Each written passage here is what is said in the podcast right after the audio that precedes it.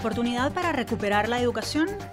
A propósito del inicio de un nuevo año y de la celebración del Día del Maestro, conversaremos con el director de la Escuela de Educación de la UCAB, Carlos Calatrava, sobre los obstáculos y retos que tiene el sistema educativo nacional. Proyecto Catuche, Academia y Vecinos por el Desarrollo Comunitario. Conoceremos un poco más acerca de esta iniciativa impulsada en vida por el rector de la UCAP, Francisco José Virtuoso, que ha involucrado a profesionales de varias universidades con los ales de un barrio de Caracas en busca de mejores condiciones de vida. De esto hablaremos con la arquitecta Yuraima Martín, docente de la UCB y miembro del proyecto. Disforia de género, entendiendo y atendiendo la realidad trans. Nos aproximaremos a las características y complejidades de esta condición con la que vive entre el 0.3% y el 0.5% de la población mundial, la cual supone incongruencia entre el sexo biológico y la identidad de género. Lo haremos de la mano de la psicóloga, psicoterapeuta y profesora de la UCAB, Camila Cacherian.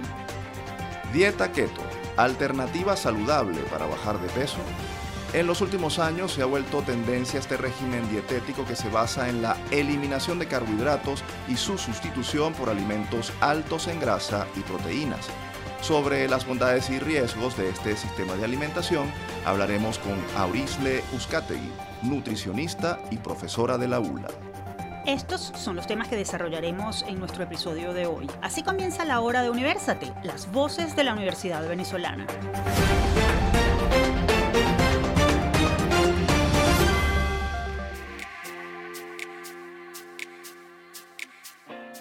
Les saludamos Efraín Castillo y Tamara Sluznis. Y les damos la bienvenida a Universate, las voces de la Universidad Venezolana, espacio producido por la Dirección General de Comunicación, Mercadeo y Promoción de la UCAP y Unión Radio Cultural. Este programa es posible gracias al equipo conformado por Isabela Iturriza, Inmaculada Sebastiano, Carlos Javier Virgües, Juan Juárez, Fernando Camacho y Giancarlos Caraballo.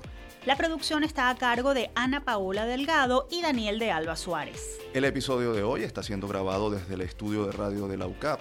Agradecemos al Departamento de Producción Audiovisual de la Escuela de Comunicación Social por hacer esto posible. En la dirección técnica nos acompaña Ricardi Carrer. Llegó 2023 y con él una nueva oportunidad de mostrar desde Universate lo que se hace desde la universidad y lo que tienen que decir sus profesores, estudiantes y egresados. El comienzo de este nuevo año es propicio para acercarnos a la realidad de un sector fundamental para el desarrollo del país y de cuya crisis se viene advirtiendo. Hablamos de la educación. Sobre este tema compartiremos con un experto a continuación. Desde el campus. 2022 concluyó con un sistema educativo en situación difícil. Deserción, reducción de horas de clase, problemas de aprendizaje, deterioro de la infraestructura. Estos son apenas algunos de los obstáculos comentados por expertos y sufridos por docentes y alumnos. ¿Será posible que 2023 se convierta en una oportunidad para rehabilitar la educación nacional?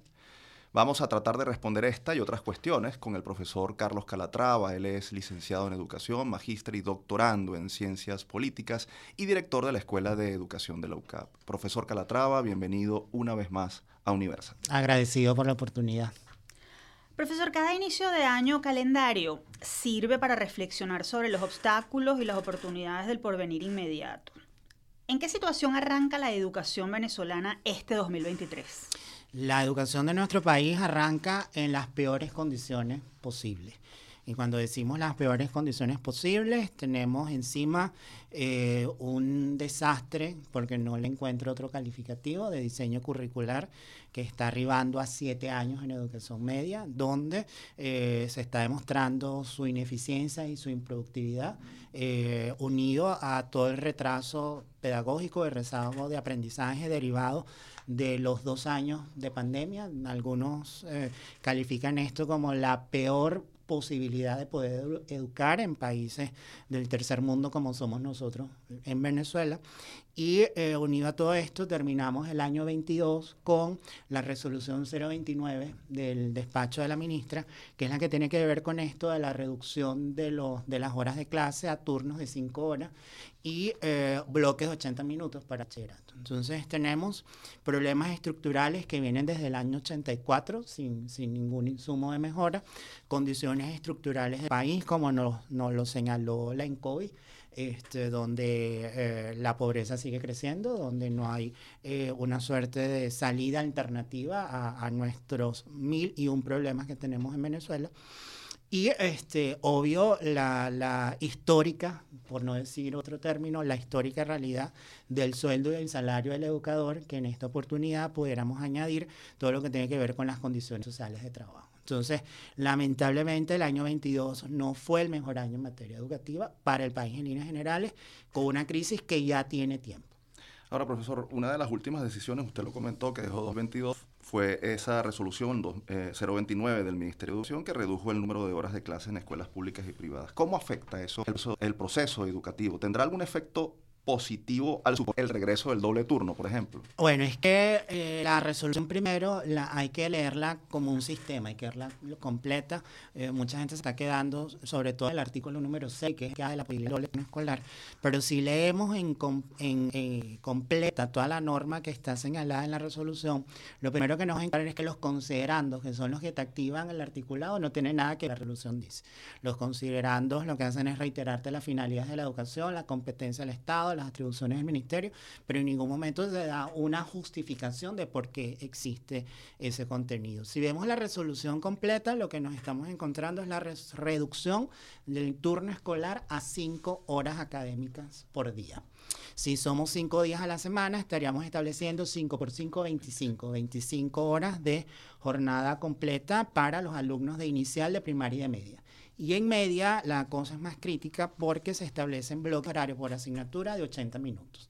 Si hacemos el ejercicio de picar esas 5 horas por los bloques de 80, nos vamos a estar encontrando que como mucho podrás ver tres cátedras o por mañana o por tarde. Eh, lamentablemente la resolución no trae consigo el doble turno escolar porque, vista como un sistema, lo que hace es sacar de la escuela las actividades complementarias, que eran las escuelas en la mañana las hacían en la tarde, eh, los conocidos grupos de interés o los grupos de eh, adecuación y producción, se lo entrega a la comunidad, la propia resolución lo dice, se acreditarán actividades complementarias de organizaciones debidamente registradas, no te dice por el ministerio, entendemos que ese tipo de registro, que en el, la estrategia de punto y círculo, la escuela está en medio y hacemos un círculo en el perímetro de unos, metros. Bueno, aquí hay una academia de inglés, aquí hay una academia de baile, aquí hay una academia de cocina, y si tú inscribes a tu hijo en la tarde en este tipo de actividades, evidentemente te las vamos a computar para las complementarias que tocan por el diseño curricular. El artículo 6 de la resolución habla de los eventuales dobles turnos, pero los eventuales dobles turnos en términos administrativos, viéndola completa, los artículos es que en un edificio, en un centro escolar, en una planta física escolar, van a convivir dos escuelas, una en la mañana con su equipo directivo, con su identidad, con su matrícula de alumnos y en la tarde otra escuela totalmente diferente. Mm.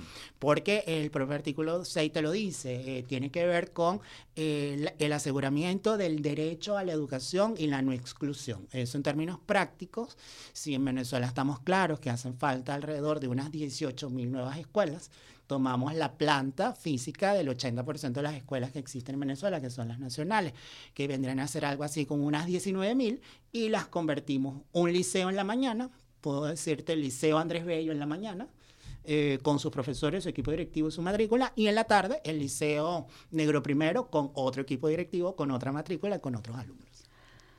Profesor, en octubre de 2022, la Escuela de Educación presentó un informe que reveló el deterioro del aprendizaje de los alumnos de bachillerato en materias como matemáticas y habilidad verbal.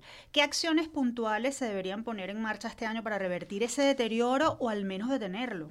Bueno, eh, es grave que nosotros en Venezuela no tengamos una instancia nacional que haga este trabajo que hacemos nosotros en la escuela con el CECEL, en este reporte que mencionas, nosotros tuvimos 17 entidades federales de las 24 que somos en Venezuela, este, casi 20 mil registros, ¿no? Eh, y en este caso, un registro es igual a, a una persona haciendo una prueba. Eh, los promedios fueron lamentables, 8,11 en matemática a nivel nacional y 8,62 a nivel nacional en habilidad verbal, un puntico más para abajo para las escuelas nacionales y subvencionadas y un puntico más para arriba para las escuelas privadas. Lo primero que nos demuestra esto es que no hay tal cosa que la, eh, escuela privada es mejor que la pública, porque eh, a las pruebas nos remitimos, los resultados no los dan. La primera vez que dimos resultados públicos del CCL, el promedio estaba en 9,44, si este año nosotros hubiéramos dicho, las escuelas privadas están en 14 y las nacionales en, en los mismos 9,44, pudiéramos decir que esto. Acciones para resolver esto, miren, ojalá este, esto llegue a buenos oídos y a gente donde debe llegar. Lo primero es generar una suerte de, de un gran pacto social por la educación donde nos veamos este, escuelas de educación, gremios, pero no papelares legítimamente como lo hacen por el sueldo, sino para pelear lo pedagógico, que es lo esencial, donde esté el Ministerio de Educación, donde estén este, también los grupos empresariales, que bastante tienen que colaborar con esto, y eh, no digamos generar un plan de emergencia, pero sí un plan de profunda alternativa para eh, ir mejorando la calidad de la educación. Cuando hablamos de un plan de profunda alternativa, es si ya tenemos esta data nuestra, que está hablando tan mal en verbal y matemática, que son las fundamentales para el resto, hagamos un stop, detengamos el seguir pasando contenidos del bachillerato, dediquémonos a estas dos áreas este, durante un lapso escolar o un poquito más, este, midamos a ver cómo mejoramos y luego este, adecuar lo que quede de año escolar para lo que complejamente tocaría por, por lineamiento de contenido hacerlo. El inicio de las clases presenciales eh, del sistema educativo de nuestro país, como comenzaron en, enero del año 22, literalmente tuvo que haber sido la oportunidad para jugar con, con estas reglas y lamentablemente no se hizo y a las pruebas nos remitimos. Evidentemente la, la escuela de educación que en este momento yo dirijo está abierta a darle no solo esta información al país y no decir nos vamos a sentar el diseño. Los diseños los tenemos, tenemos los programas, tenemos las propuestas curriculares, tenemos las competencias, tenemos hasta la estructura instruccional para poderlo llevar a cabo, presencial, híbrido, virtual, como tú quieras, y lo ponemos a disposición del país. Lo que me duele de todo esto es que lamentablemente puedo entender que somos casi que nosotros nada más como Escuela de Educación de LUCAP que estamos haciendo esto. Entre esto y la nada, yo prefiero esto de, ser nosotros que lo estamos haciendo y poquito a poquito este, ir fortaleciendo otros espacios porque sé que, que el tiempo se nos está agotando, pero siempre recordar que en Venezuela tenemos 2.998.000 niños y jóvenes entre 0 y 18 años que son excluidos plenos del sistema educativo venezolano en su vida han pisado una escuela en su vida, han tenido una maestra en su vida, se han sentado en un pupitre o han hecho una tarea o han tenido el cuaderno. Literalmente estos casi 3 millones de excluidos plenos del sistema, lamentablemente, son los que están engrosando los círculos de miseria, eh, el tráfico de drogas, el tráfico de gente, eh, de seres humanos, de órganos y cualquier otra cosa que no es hora ni es momento para comentarla, pero que es la realidad que tenemos enfrente. Y por quedarnos viéndonos el arbolito de que no hay sueldos y salarios, que es importantísimo porque somos profesionales universitarios y tenemos que vivir de lo que estudiamos, quede claro, no estamos viendo el bosque completo. Entonces nos estamos jugando el destino del país, estamos jugando los próximos 100 años y si usted quiere que Venezuela sea posible, que Venezuela sea nuevamente la nación avanzada de América Latina y sobre todo los empresarios quieren tener este, una fuerza de trabajo crítica, promotora y que realmente los ayude a ser más rentables, lo mejor que podemos hacer es dedicarnos a la educación de niños y jóvenes de Venezuela. Y además creo que es la oportunidad para que se pueda celebrar el Día del Maestro eh, en el país cumpliendo con ese acuerdo. Nos quedamos sin tiempo, nos hubiese gustado seguir conversando muchísimo más sobre este tema, pero le agradecemos muchísimo por acompañarnos y sobre todo por esas advertencias y consideraciones tan importantes que ha hecho el día de hoy para nuestra audiencia y para el país. Ojalá nuestra audiencia y quienes tienen poder de decisión las escuchen y las tomen en cuenta. Por decisión y de recursos y que se manifiesten y que hagan su pedacito el trabajo que nosotros en la escuela y en LUCAP lo estamos haciendo. Muchas gracias. Nos agradecido a ustedes. Conversábamos con Carlos Calatrava, director de la Escuela de Educación de la UCAP. Por cierto, si desean conocer más sobre las iniciativas de esta escuela, pueden seguir la cuenta arroba educación UCAP en redes sociales. Desde SOS Telemedicina de la Facultad de Medicina de la Universidad Central de Venezuela, les presentamos Un Minuto de Salud. El doctor Andrés Lemo, médico ginecobstetra, nos habla sobre qué se entiende por ciclo menstrual y cuál es su duración normal. Definimos ciclo menstrual como el intervalo de tiempo que transcurre entre el primer día de una menstruación y el primer día de la menstruación siguiente. En este intervalo de tiempo ocurren una gran cantidad de cambios morfológicos y sobre todo endocrinológicos que le permiten mes a mes a la mujer primero ovular y segundo preparar el endometrio, que es la mucosa que reviste la cavidad del útero para la anidación de un cigoto en el caso de que la mujer tenga relaciones sexuales y se embarace. La duración normal del ciclo menstrual está planificado entre 24 y 38 días. Esto fue Un Minuto de Salud. Visítanos en sostelemedicina.ucb.be.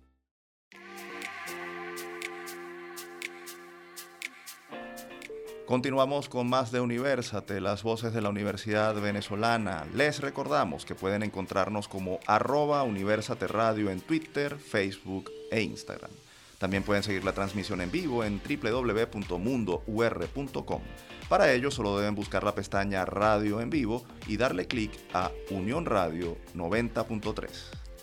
Vamos a dedicar los próximos minutos a una iniciativa que desde hace más de 30 años viene promoviendo el mejoramiento urbano y social de una comunidad popular caraqueña gracias a la unión entre universidad y vecinos. Quédense con nosotros. El que busca encuentra.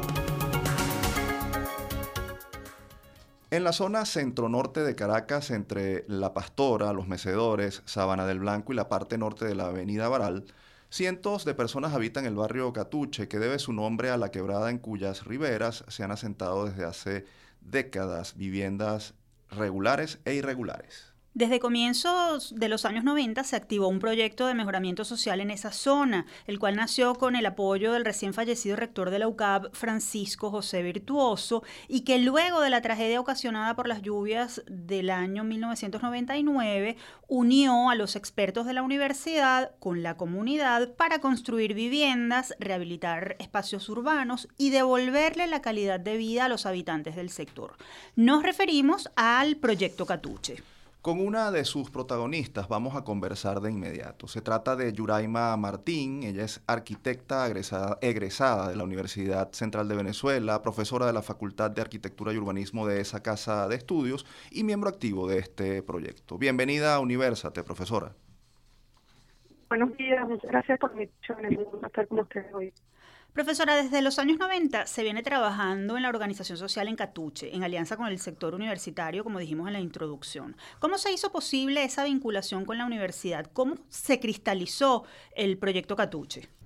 La alianza de las universidades ha estado presente desde la gestación misma de la experiencia del proyecto Catuche. Y en este sentido hay que recordar que a finales de los años 80, cuando aún los barrios ni siquiera aparecían en la cartografía de la ciudad, llega el padre virtuoso a Catuche. Aún no se había recibido de cura, y en las comunidades cristianas en las que desarrollaba su actividad pastoral, se comienzan a desarrollar reflexiones discusiones sobre las múltiples problemáticas que enfrentaba el barrio Catuche en aquellas épocas. Aquellos años, Catuche era uno de los barrios más violentos de la ciudad. Y todo eso evidenciaba la complejidad de la problemática y que esta complejidad requería un enfoque integral, multidimensional, que demandaba la articulación con el conocimiento experto. Estos grupos de vecinos organizados en comunidades cristianas y liderizadas por el Padre Virtuoso establecen contacto con el arquitecto César Martín y otros investigadores de la Universidad Central de Venezuela, de la Facultad de Arquitectura, donde se venían desarrollando hacía varios años experiencias sobre las eh, reflexiones e investigaciones sobre la necesidad de reconocimiento de los barrios autoproducidos y a su incorporación a la estructura física y social de la ciudad. Pero esto además, eh, en esas investigaciones se planteaba la necesidad del protagonismo de los habitantes en estos procesos. Y es así como entonces las comunidades cristianas y la comunidad de Catuche decidió organizarse en lo que se llama hoy en día la Asociación Civil de los Vecinos de Catuche o ASOCICA. Y estos además establecen una alianza formal en una figura jurídica con los profesionales y algunas organizaciones no gubernamentales conformando lo que se llama hoy en día la figura jurídica del Consorcio Social Catuche que tenía como objeto emprender un proyecto para sanear ambientalmente la quebrada y el mejoramiento urbano del barrio como escenario de construcción de eh, relaciones de convivencia y de ciudadanía. Ahora, eh, profesora, ¿cuáles son las características más importantes del proyecto Catuche? ¿Qué lo diferencia, por ejemplo, de otras iniciativas de rehabilitación urbana y mejoramiento social que se han emprendido en los últimos años? Yo diría que lo que distingue la experiencia del proyecto Catuche es su origen, fundamentalmente. El hecho de que es una experiencia que nace de una decisión de sus habitantes, de un acuerdo social que se fundamenta en una postura, en unos conceptos, una comunidad que decide emprender un camino y un proceso de transformación para mejorar su hábitat y lograr su reconocimiento como ciudadanos. No surge de un decreto presidencial, ni de una decisión política, ni de una oficina de proyectos. En este caso, Catuche se preguntaba, la gente de Catuche se preguntó hace muchos años qué quería, incluso si, si estaba dispuesta a hacer un proyecto para irse de ese lugar. Y la respuesta fue que no, que querían quedarse en ese sitio, y la respuesta fue la necesidad de hacer un proyecto urbano que reconociera la dimensión urbana de ese territorio, entendiéndolo desde como, como trozo de ciudad que era, y la necesidad entonces de crear una hoja de ruta compartida con sus habitantes para responder entonces a las problemáticas ambientales, sociales que, esta, que este territorio estaba eh, sufriendo. Yo diría que quizá la clave o el aspecto que, fundamental de, de, este proceso ha sido su forma de trabajo, el, tema de haber entendido que la participación y la organización, la organización comunitaria eh, eh, en alianza de la, comunidad organizada de la Asociación Civil Catuche, en alianza con el Consorcio Catuche, eh, ha desarrollado una forma organizativa específica de trabajo capaz de garantizar la participación de la gente, de los habitantes, como eje central a lo largo de todos los procesos de actuación, en los momentos de comprensión, de análisis, de diagnóstico, en los procesos propositivos, en los proyectos, en las propuestas, este, en los procesos de gestión, incluso en los manejos de recursos que se han invertido a lo largo de la experiencia. Eso ha sido clave en este caso. Profesor, han pasado más de 20 años desde el inicio de este proyecto de rehabilitación, luego de la tragedia ocasionada por las lluvias del 99. Concretamente, ¿qué se ha logrado hasta ahora? ¿Cuáles son los avances que se pueden contabilizar? ¿Cuántas personas han sido beneficiadas? Entre los logros alcanzados podemos mencionar algunos, un par de ellos previos a la, a vaguada del 99. Eh, habíamos construido 35, habíamos, habíamos movilizado 35 familias que se encontraban en pequeñas casitas montadas sobre el cauce de la quebrada e hicimos un conjunto de viviendas, de 35 viviendas, y estas familias fueron movilizadas a estas viviendas de sustitución y las mismas familias tumbaron las casitas que estaban sobre el, sobre el cauce de la quebrada. Eso fue una operación clave que afortunadamente se hizo antes de la vaguada porque si no se hubiese hecho, no, si no se hubiesen demolido esas viviendas que estaban sobre el cauce, pues hoy en día no podríamos ni imaginarnos los efectos de la, de la vaguada que, que fueron devastadores aún eh, habiendo demolido estas casas. Ese fue un, se beneficiaron estas 35 familias.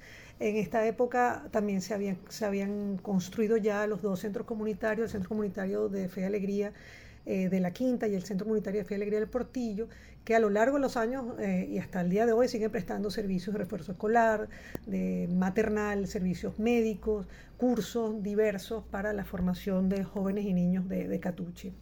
Eh, después del deslave, tuvimos, como, decía, como les hemos comentado, eh, después del, deslave, que el deslave arrasó con el tejido, digamos, construido por la gente, em, eh, iniciamos los procesos de viviendas de, para, los, para los afectados y de las 400 familias logramos construir la mitad, 200 viviendas para las familias afectadas con apartamentos nuevos beneficiando a unas 800 personas.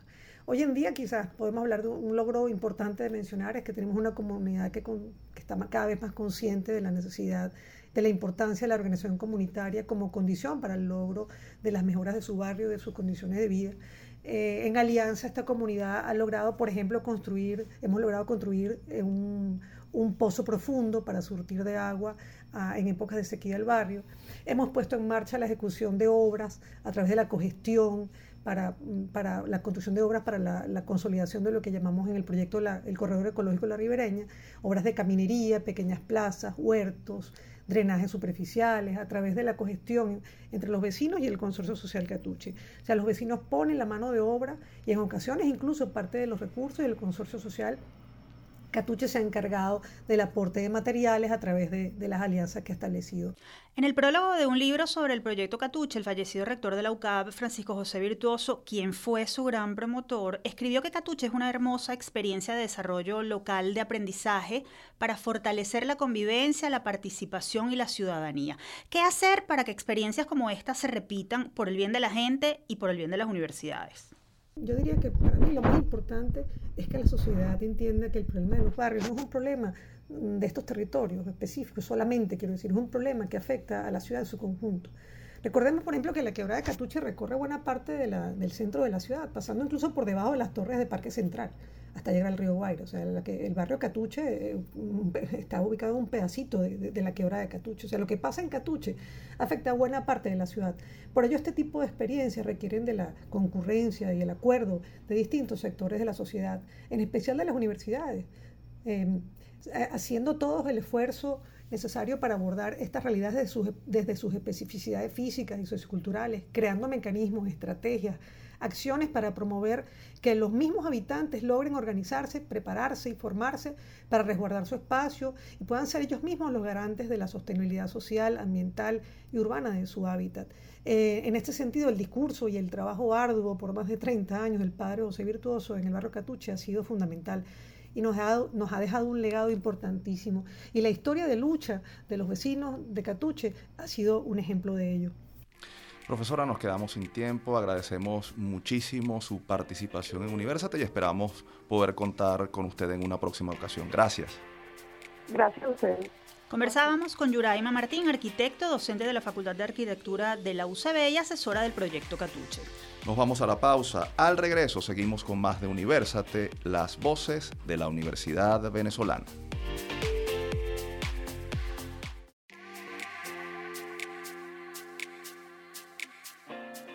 Estimados oyentes, estamos de vuelta con Universate, las voces de la Universidad Venezolana. Si desean escuchar este o cualquiera de nuestros episodios, pueden acceder a las plataformas iBox, YouTube, iTunes, Google Podcast y Spotify.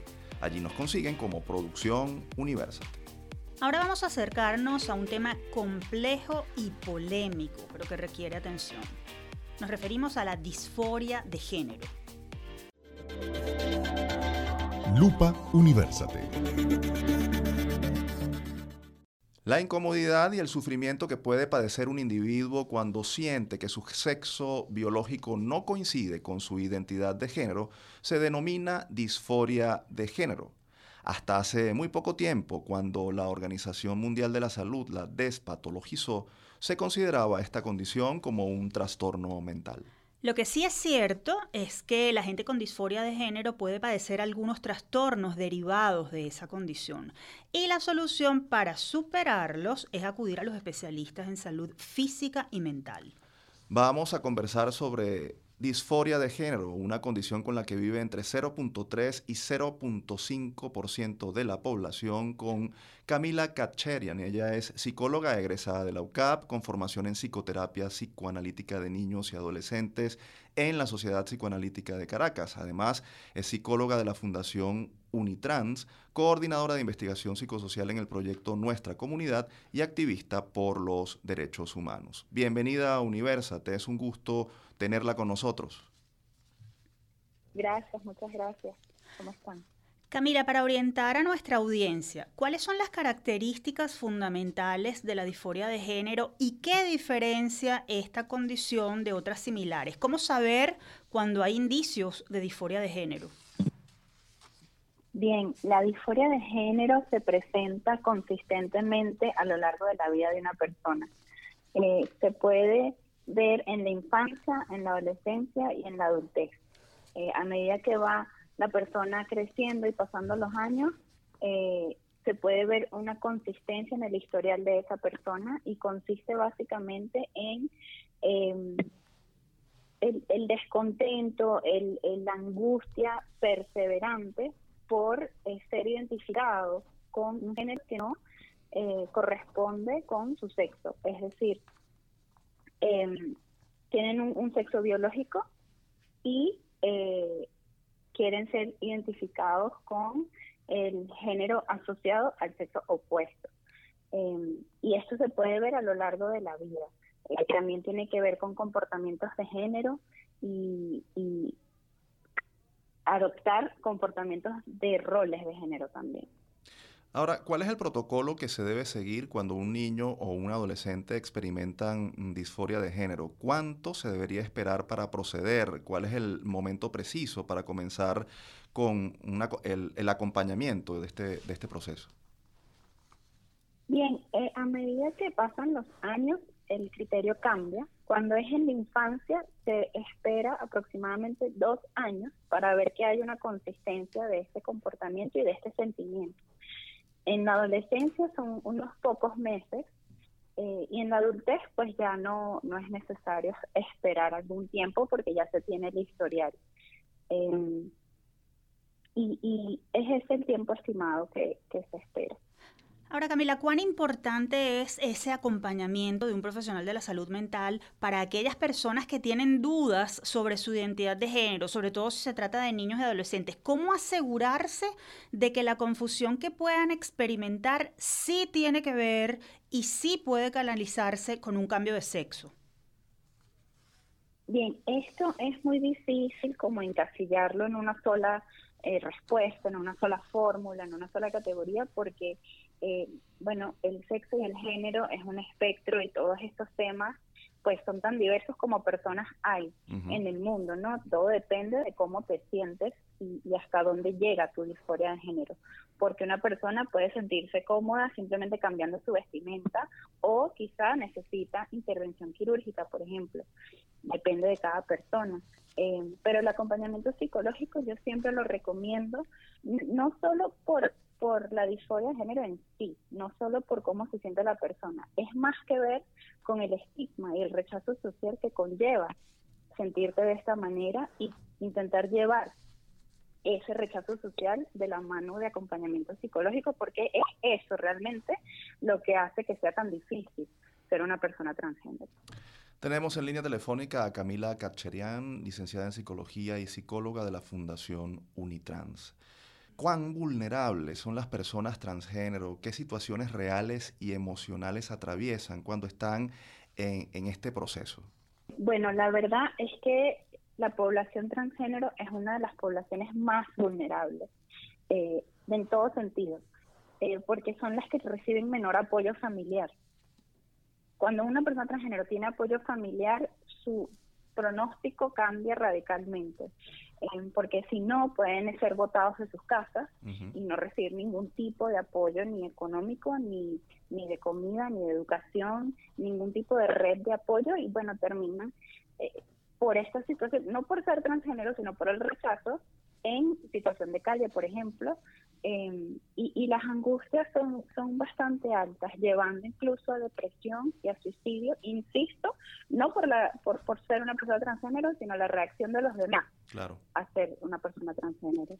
Em, entonces e, es, algo que, que, afecta muchísimo y lo he visto en todos mis pacientes. Eh, se asocia mucho a la depresión, a los pensamientos suicidas porque no hay alguien ¿no? que, que te apoye y, constantemente tener que luchar todos los días, todo el día, con cómo te llaman, con cómo se refieren a ti, con, con ser aceptado en donde estás, algo que nosotros, las personas cisgénero, eh, tomamos por sentado, ni siquiera nos damos cuenta de que está pasando. Camila, el doctor Celso Arango, quien es catedrático de la Universidad Complutense de Madrid y jefe de psiquiatría juvenil del Hospital Español Gregorio Marañón, declaró al diario El Mundo de España que, y abrimos comillas, vivimos un boom de jóvenes que dicen ser trans por moda y en realidad no lo son. Él sostiene además que la cifra de adolescentes que se reclaman trans sin serlo se ha multiplicado por la ideologización. ¿Qué opinión le merece esta aseveración? Bueno, yo estoy completamente en desacuerdo con, con esta eh, frase, con, lo que dice, porque esto para nada es moda. Em, nadie querría hacer esto a propósito. El rechazo que reciben las personas transgénero eh, es tal que yo siempre digo, nadie elegiría pasar, tener que pasar por esto, nadie elegiría esta vida porque es muy dura, es muy difícil. difícil. Y, y quienes lo, lo atraviesan lo hacen con mucho miedo, con, con mucha valentía, eh, con mucho acompañamiento, idealmente, ¿no? Y, y, o sea, nunca he visto a alguien hacerlo por moda, por, por fingirlo. Eh, no habría ningún beneficio fingirlo realmente. Em, entonces yo, yo no estoy de acuerdo con esta frase y más bien pienso que lo que sí puede estar pasando es que como se están abriendo más espacios para la aceptación, más personas están decidiendo decirlo. Claro. Y antes quizá no decían nada.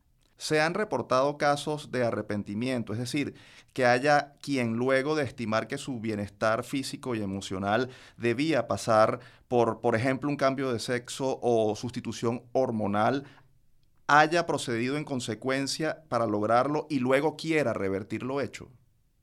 Mm. Eh, existen casos, sí existen, pero yo no conozco ninguno y no es la mayoría. Em, de todas maneras, em, muchos de los cambios, a ver, muchas de las cosas que suceden eh, para, para la transición son, son cosas que pueden de cierta manera revertirse, algunas no. Em, y por eso ese es el trabajo del servicio de psicología, por ejemplo, de la Fundación Unitrans, es advertirle a la persona pues todos los cambios que vienen y si está de acuerdo con esos cambios. Por ejemplo, la fertilidad se ve afectada y es uno de nuestros deberes es como mencionárselo a la persona porque, para que la persona sepa. Al final yo pienso que, que la mayoría de las cosas pueden echarse para atrás, puedes cambiar de opinión. Quizá el más difícil sea el, la operación genital, pero en mi experiencia eh, poca gente llega hasta ahí. Camila, gracias por haber estado con nosotros en Universate. Un gusto, muchas gracias por invitarme. Conversábamos con Camila Katcherian, licenciada en psicología y psicóloga en la Fundación Unitrans. Para más información sobre este tema pueden seguir la cuenta arroba Fundación Unitrans en Instagram. Sabemos que estamos en tiempos difíciles por eso te traemos las píldoras de autocuidado, unos micros elaborados y narrados por especialistas de la Unidad de Psicología Padre Luisa Sagra de LUCAP, con el objetivo de brindarte información actualizada sobre formas de potenciar tu bienestar y hacer frente a las dificultades. En esta píldora de autocuidado queremos hablarles un poco sobre la relación entre las finanzas personales y la psicología ¿Sabías que existen distintos sesgos de pensamiento, emociones y actitudes que afectan negativamente las decisiones que tomamos en torno al dinero? Es por ello que queremos compartirles algunas herramientas para mejorar nuestros hábitos al momento de ahorrar. 1. Lleva un registro de tus ingresos y egresos. Llevar este registro te permite saber cuánto ahorras, cuánto gastas, en qué cosas inviertes la mayoría de tu dinero y qué gastos puedes evitar o disminuir. 2. Plantéate un límite de gastos semanales y apégate a él. Trata de que este límite sea coherente con lo que usualmente gastas, es decir, que no sea tan bajo que fácilmente te excedas, pero tampoco tan alto para que lo que ahorres no sea significativo para ti. 3. Mientras mejor especifiques estas metas, más fácil será alcanzarlas. Asegúrate de que los objetivos que te planteas sean cuantitativos, realistas y en plazos cortos. De esta manera puedes llevar un mejor control de tu progreso. 4. Evita los gastos innecesarios y las compras impulsivas. Identifica estas situaciones que te incitan a gastar y redúcelas o evítalas. A simple vista suelen ser gastos pequeños, pero si los vas sumando te darás cuenta de que representan un gasto importante al final del mes. ¿Ya conocías algunas de estas estrategias? ¿Las has puesto en práctica? Mantente atento a nuestras próximas píldoras de autocuidado y si necesitas ayuda o alguna orientación, estamos a tu orden en la unidad de psicología Padre Luisa Sagra de Lucap nos puedes contactar a través de upla.clinica.gmail.com. Te esperamos en una próxima píldora.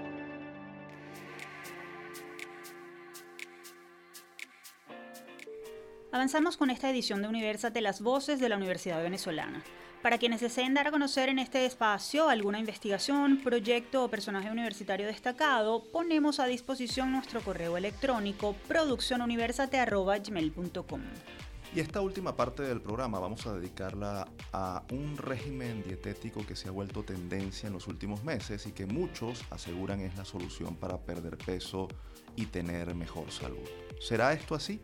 Escuchemos lo que nos tiene que decir al respecto nuestra próxima invitada. Foro Universate. La reducción drástica de carbohidratos y el aumento en el consumo de grasas y proteínas son los principios básicos de la dieta keto. Quienes la practican aseguran que más que una dieta se trata de un estilo de vida saludable que permite rebajar de peso, mejorar la salud cardíaca y reducir la glucemia. Pero, como también suele suceder, este régimen alimenticio también tiene detractores. Son quienes sostienen que la dieta keto produce avitaminosis, eleva el colesterol en la sangre, produce estreñimiento y que mantenerla por tiempo indefinido puede ocasionar otros problemas graves de salud. Para aclarar dudas sobre este tema, tenemos en línea telefónica a Aurisle Uzcategui, nutricionista, dietista egresada de la Universidad de los Andes ULA y docente de esa casa de estudios. Profesora, bienvenida a Universate, es un gusto recibirla en nuestro programa.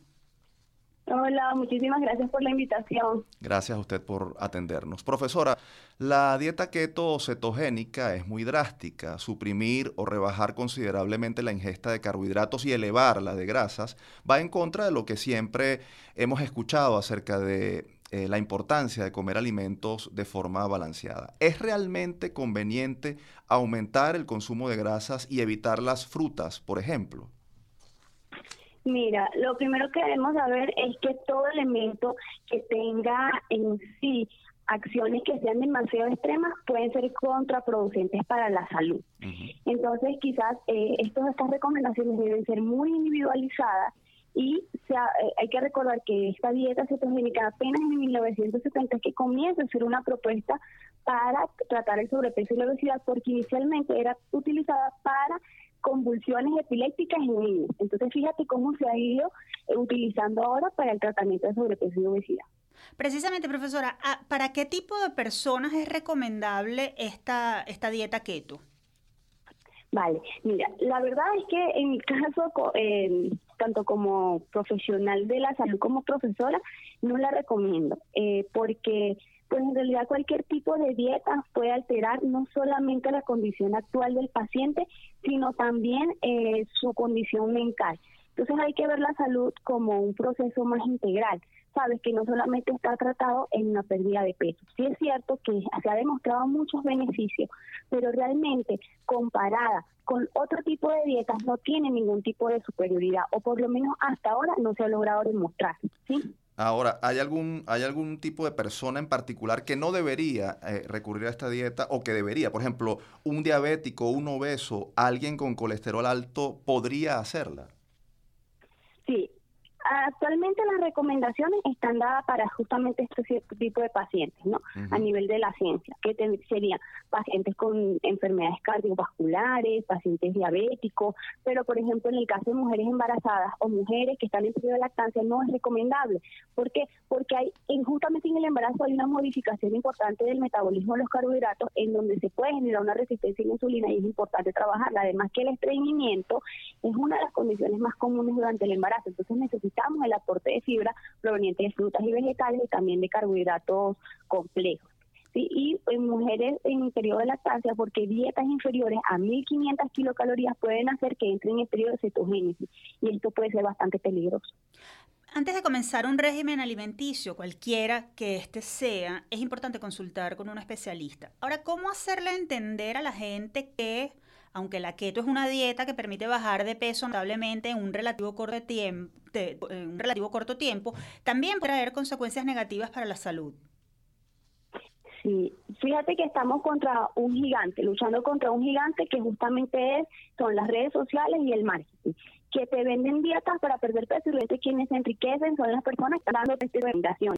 Pero lo más importante es que las personas empiecen a entender ya que este peso que se pierde se ha demostrado que se puede empezar, se puede retomar, incluso duplicar a los cinco Lo que quiere decir que las dietas no son sostenibles y que hay que trabajar o enfocarse en hábitos y estilos de vida que son los que realmente nos van a impulsar o nos van a permitir mejorar la calidad eh, de nuestra salud. Estamos conversando con Aurisle Euskategui, ella es nutricionista dietista egresada de la ULA y docente de esta casa de estudios. Profesora, para no promoverlo, pero tampoco condenarlo, háblenos sobre los beneficios y los perjuicios de este régimen alimenticio. ¿Por cuánto tiempo podría adoptarse? ¿Cuándo es el momento de dejarlo? En fin. Vale, lo del tiempo eh, es bastante personalizado, por así decirlo. Pero hasta ahora se ha utilizado en pacientes con enfermedades cardiovasculares porque, bueno, ayuda también a disminuir la presión arterial y a controlar el metabolismo de los carbohidratos. También se ha demostrado que tiene una menor, eh, ayuda a tener una menor resistencia a la insulina pero estas controversias están relacionadas con los efectos adversos que puede tener la función hepática con función renal. Entonces hay que eh, tener un paciente monitorizado, es decir, que es muy importante los controles en la consulta nutricional, no solamente ir, recibir una dieta y desaparecerte, sino tener controles para verificar cómo esto va progresando eh, o cómo va progresando de forma individual. También, bueno, gracias al alto contenido de proteínas, se supone que hay un, retroceso o una pérdida, eh, un retroceso en la pérdida de la masa muscular y del envejecimiento, ¿no? es muy importante, por ejemplo, para personas adultas. Pero esto comparado con planes de alimentación equilibrados, eh, no hay no hay superioridad todavía. En este caso es porque se utilizan los lípidos como la fuente principal de energía y en teoría hay mayor sociedad, pero pues tú lo mencionabas, ustedes lo mencionaron al principio, que se ha relacionado con estreñimiento, con incluso diarrea, con mal aliento y con cansancio crónico. Entonces, quién puede y quién no la puede hacer va a depender de la condición específica de cada paciente y por eso hay que individualizar cada uno de los casos. Profesora, ¿cómo estimular el conocimiento de estas prácticas alimenticias y lo que suponen para la vida y evitar que al convertirse en moda, pues aquellos que la practiquen puedan finalmente resultar afectados? Sí, lo más importante es hablar con profesionales que estén actualizados, porque profesionales actualizados no siguen tendencia, sino que siguen lo que realmente está dicho o lo que realmente va saliendo de, estudios científicos y de estudios científicos que son grandes, ¿sabes? No que de repente un caso individualizado y entonces eso lo voy a traspolar a todos mis pacientes o de mi experiencia. Y hay que verificar mucho también a quienes estamos siguiendo en redes sociales, porque personas que creen que han perdido peso y entonces pueden demostrar cómo ellas lo han hecho, pueden poner en riesgo la salud de otras personas. Finalmente, nos queda un minuto, profesora. Más allá de la dieta keto, ¿cuál sería su mensaje para la audiencia respecto a las pautas alimenticias que deben seguir para tener una vida saludable y reducir los riesgos de enfermedades como diabetes, hipertensión, hipertensión síndrome metabólico, entre otras? Lo más importante es trabajar en hábitos, ¿sí? A ver cómo desde adentro yo puedo mirar hacia afuera, ¿sí? Empezando a trabajar en, la calidad del sueño, en el movimiento, en seleccionar mejores alimentos a la hora de comprar. Y más allá de restringir, que cuando restringimos alimentos aumentamos la ansiedad o la necesidad de consumirlos, la idea es poder mejorar nuestra relación con la comida y trabajar en pro de nuestra salud, pero no solamente considerando el peso, sino todos los aspectos que engloban al ser humano. Profesor Uzcategui, gracias por habernos acompañado en Universate. Esperamos contar con usted nuevamente y hasta la próxima. Muchísimas gracias a ustedes por la invitación. Un abrazo. Un abrazo. Conversábamos con Aurisle Uzcategui, nutricionista, dietista egresada de la Universidad de los Andes ULA y profesora de esa casa de estudios. Si desean consultarle algo sobre este u otros temas nutricionales, pueden seguir su cuenta arroba aurispati en Twitter. Con esto nos despedimos, no sin antes compartir con ustedes nuestra acostumbrada frase. Estamos tan mal en materia educativa que no se puede hablar de una educación privada significativamente diferente a la oficial, ya que muchos de estos colegios padecen las mismas dificultades que los gratuitos en cuanto a la alta rotación del personal docente por los bajos sueldos y el poco interés en contravenir la orden de pasar de grado a toda costa a quienes no lograron el rendimiento mínimo. Lo dijo en un artículo de opinión el profesor Tulio Ramírez, director del doctorado en educación de la UCAB, a propósito del deterioro del aprendizaje de los alumnos de bachillerato. Traemos a colación esta frase porque el 24 de enero se celebra el Día Internacional de la Educación. Ahora sí llegó el final por hoy. Les recordamos que esta fue una producción de la Dirección General de Comunicación, Mercadeo y Promoción de la UCAP y Unión Radio Cultural.